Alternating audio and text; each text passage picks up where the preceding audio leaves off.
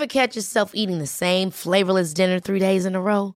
Dreaming of something better? Well, HelloFresh is your guilt-free dream come true, baby. It's me, Kiki Palmer.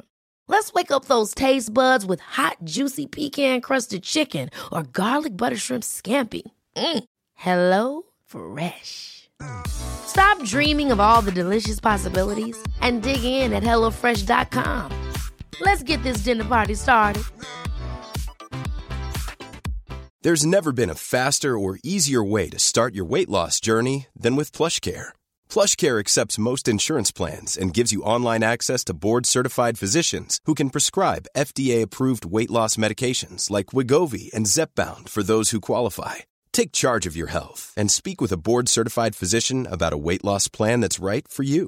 Get started today at plushcare.com slash weight loss. That's plushcare.com slash weight loss. plushcare.com slash weight loss. There's never been a faster or easier way to start your weight loss journey than with PlushCare. PlushCare accepts most insurance plans and gives you online access to board-certified physicians who can prescribe FDA-approved weight loss medications like Wigovi and Zepbound for those who qualify. Take charge of your health and speak with a board-certified physician about a weight loss plan that's right for you.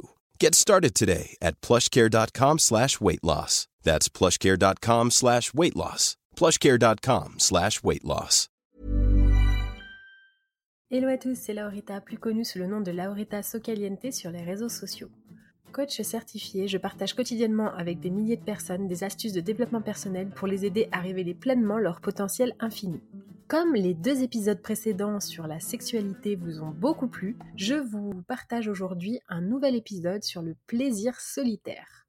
Vous le savez, j'aime beaucoup casser les codes et surtout euh, faire tomber les tabous parce que je trouve ça un peu ridicule, tous ces tabous qui flottent au-dessus de nos têtes dans notre société. Donc aujourd'hui, on va parler de plaisir solitaire parce que je suis sûre qu'il concerne la plupart d'entre nous.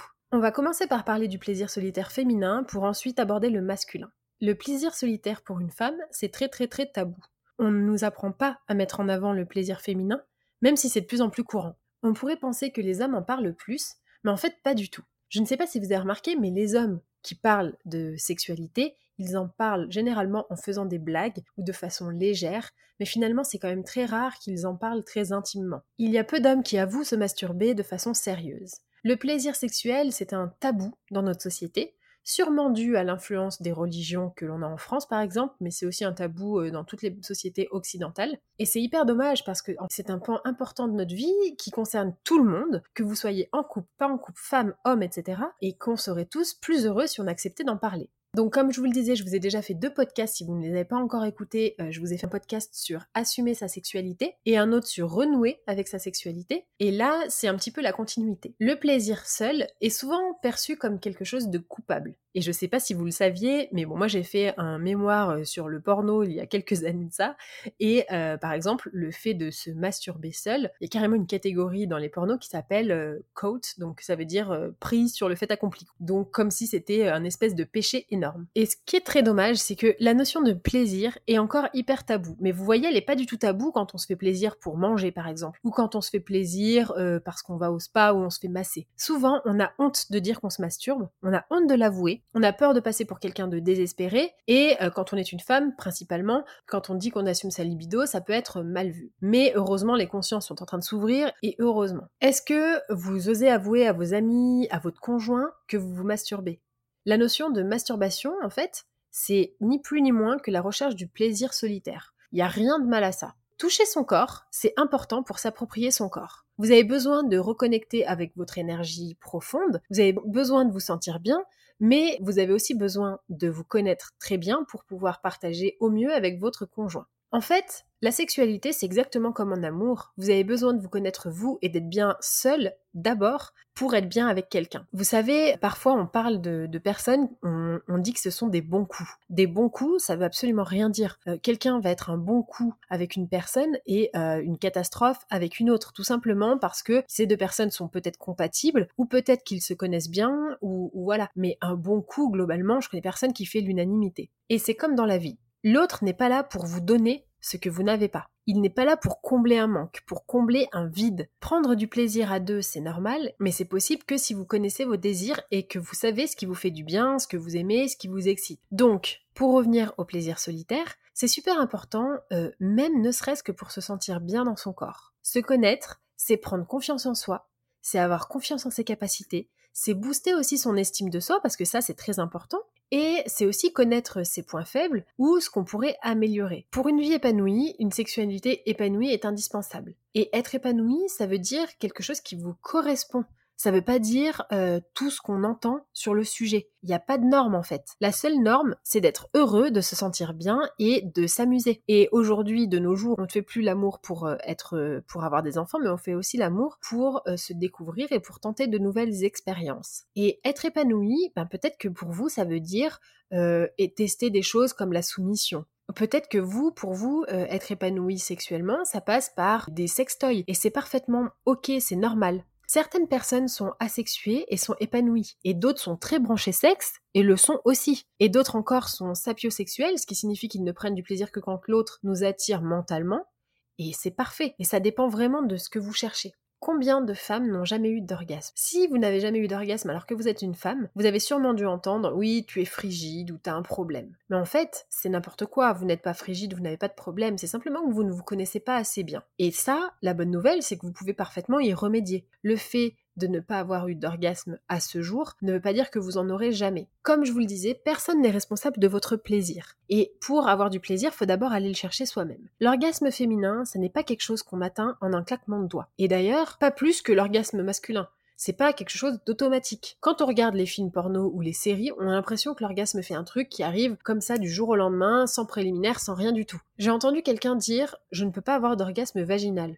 C'est faux. Je vous invite d'ailleurs à regarder un documentaire sur le point G euh, sur Arte parce que je le trouve vraiment cool et je pense qu'il est en replay et si jamais je trouve le replay, je vous le mettrai dans les notes. Apparemment, on pourrait toutes avoir un orgasme vaginal et également clitoridien, mais encore faut-il savoir comment faire. Et justement, ce reportage, même s'il est euh, très très explicite, eh bien au moins il met le doigt, sans mauvais jeu de mots, sur euh, l'explication de comment faire pour avoir un orgasme féminin. Et comme pour tout, eh bien vous allez devoir vous entraîner. Mais croire tous les on-dit qui disent que si vous n'avez pas eu d'orgasme, vous êtes frigide, que vous ne pouvez pas avoir d'orgasme vaginal, que vous ne pouvez pas avoir d'orgasme clitoridien, etc., c'est faux et ça vous bloque. Et le fait d'avoir des pensées comme ça limitantes, eh bien ça vous empêche d'atteindre justement l'extase. Il faut comprendre qu'un corps est complexe et qu'il faut apprendre à le connaître. Et vous n'allez pas apprendre à le connaître en un claquement de doigts. Il est communément admis ou en tout cas entendu que les hommes sont plus visuels en ce qui concerne la sexualité. D'ailleurs, je ne sais pas si vous avez déjà entendu que les hommes n'ont pas besoin de sentiments pour coucher à droite à gauche. Pour moi, c'est encore une fois quelque chose de faux, c'est une croyance, c'est une injonction qui n'est pas forcément vérifiée. Je pense qu'il y a des femmes aussi qui peuvent coucher euh, avec des partenaires sans avoir de sentiments et je ne pense pas que les hommes amoureux euh, cèdent à tout juste parce qu'ils ont des pulsions toutes ces croyances, toutes ces injonctions à propos du plaisir et à propos de, de, la sexualité font du mal au genre, font du mal aux hommes parce que ça les dénigre, font du mal aux femmes parce que ça les bloque. Donc il faut casser ces croyances. Le plaisir, c'est pas mal, c'est bien de se faire plaisir. Et encore heureux, qu'on se fait plaisir. On n'a qu'une vie. Et l'orgasme, aussi bien pour les femmes que pour les hommes, ça dépend énormément de ce que vous avez dans la tête. Ça n'est pas mécanique. Et si vous n'avez pas d'orgasme, ça peut être aussi lié à l'intellect. Par exemple, si vous venez de vivre un deuil dans votre famille, que vous soyez une femme ou un homme, eh bien ça va être euh, altéré. Vous n'allez peut-être pas réussir à atteindre l'orgasme. Ou bien si par exemple vous êtes préoccupé par votre boulot ou, autre chose, eh bien l'orgasme ne sera pas automatique. Et c'est ok, c'est pas grave. En fait, c'est plus une, une recherche un chemin à suivre pour justement se découvrir de plus en plus. Saviez-vous qu'on a 9 zones érogènes, en tout cas nous les femmes? Ça me fait penser à l'épisode de Friends quand Monica explique à Chandler que le plaisir féminin ne se résume pas au vagin. Il n'y a pas de standard de plaisir. On peut totalement aimer être dominé, être dominant, et le plaisir sexuel n'a absolument rien à voir avec le fait d'être en couple. Si vous êtes célibataire, eh bien j'ai envie de vous dire que c'est même le moment de vous adonner au plaisir solitaire. Encore un truc vachement lié aux religions, c'est que prendre du plaisir, c'est sale. Je vois pas ce qu'il y a de sale, c'est votre corps, ni plus ni moins. Si on continue dans les clichés, une femme qui couche à droite à gauche, eh bien c'est une, fille facile. Non, c'est saut 1950 de penser comme ça. Une femme qui couche avec plusieurs, avec euh, plusieurs partenaires, c'est juste une femme qui s'assume, qui assume sa libido, qui est épanouie et qui s'explore. Et tant mieux pour elle. Et un homme qui va vers les femmes ou qui a beaucoup de, conquêtes, eh bien, ça ne fait pas de lui quelqu'un de sale. Ça fait simplement de lui quelqu'un qui aime se faire plaisir, qui aime peut-être aussi donner du plaisir et qui aime ses expériences sexuelles. Donc, en fait, qu'est-ce qu'il y a de mal à ça? Donc, ce que je pourrais euh, vous donner comme conseil pour le plaisir solitaire, c'est bah, déjà d'une part de le faire, profiter d'être seul de temps en temps et prenez du temps pour vous pour explorer les zones, explorer ce qui vous excite. Vous pouvez aussi regarder un porno si c'est ça qui vous excite. Vous pouvez aussi en parler avec votre partenaire. J'ai entendu dire dans un couple la dernière fois que la femme ne voulait pas que son, conjoint se masturbe parce qu'elle avait l'impression que, un, elle était trompée ou qu'il se masturbait uniquement devant des femmes, euh, par exemple, blondes ou etc. Et du coup, j'ai trouvé ça hyper dommage. Ça veut pas dire que l'homme n'a pas besoin de la femme s'il se masturbe. C'est simplement une exploration solo. C'est comme quand on se fait masser, par exemple. On n'a pas besoin d'être avec quelqu'un pour se faire masser. C'est un plaisir solitaire. Et c'est pour se sentir bien, pour se décontracter, pour se sentir mieux, pour mieux se connaître aussi. Le fait d'interdire son partenaire ou sa partenaire de se masturber, c'est vraiment un profond sentiment d'insécurité. C'est vraiment euh, un manque de confiance en soi. Si ça vous intéresse de creuser, si c'est votre cas, vous pouvez rejoindre le coaching Flourish que je propose. C'est un coaching personnalisé qui vous permet de casser vos anciens schémas de pensée, de casser vos croyances limitantes et d'atteindre votre vie de rêve et de révéler votre potentiel infini. Ça peut aussi être votre potentiel dans la sexualité. Donc, si jamais votre partenaire n'est pas pour que vous vous masturbiez, alors d'une part, euh, vous faites ce que vous voulez de votre corps, mais vous pouvez aussi le rassurer et vous pouvez aussi, par exemple, lui montrer à quel point c'est bénéfique pour votre partenaire. Évidemment, le fait que vous vous connaissiez mieux, ça va être bénéfique pour lui parce que vous allez savoir davantage quels sont vos plaisirs, vous allez pouvoir le guider et vous allez également pouvoir justement atteindre l'extase ensemble. Vous pouvez également, pour commencer, si vous n'osez pas le dire, vous pouvez peut-être commencer par vous toucher pendant l'acte, de manière à ce que votre, votre conjoint comprenne que c'est quelque chose qui vous est familier et que vous aimez ça. Enfin, mon dernier conseil, c'est si la personne avec qui vous êtes ne vous accepte pas comme vous êtes, eh bien, je pense qu'il est temps de lui dire au revoir. D'ailleurs, je vous ai fait une vidéo sur le fait de dire au revoir, je vous la mets aussi dans les notes. La personne avec qui vous êtes doit accepter votre passé, elle doit accepter vos ex et le fait que vous ayez eu des relations, si vous en avez eu, avec d'autres personnes. En effet, votre passé, c'est ce qui fait de vous ce que vous êtes aujourd'hui. Et j'ai envie de vous dire à la limite, heureusement qu'il ou elle a eu des ex.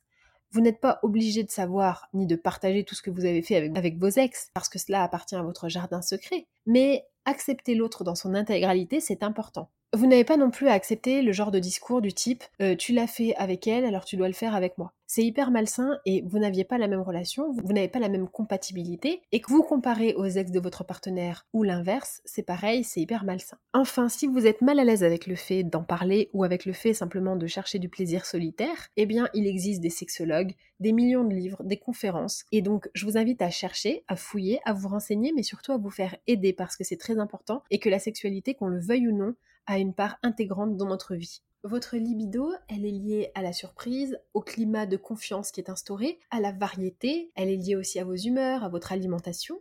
Donc soignez bien tous ces aspects-là pour justement protéger votre libido. J'espère que cet épisode vous a plu, qu'il vous a donné quelques clés. J'espère que vous allez continuer ou commencer à explorer votre corps pour mieux, mieux, vous connaître, vous sentir plus épanoui et ainsi pouvoir contribuer beaucoup plus dans ce monde. Je vous dis à très vite.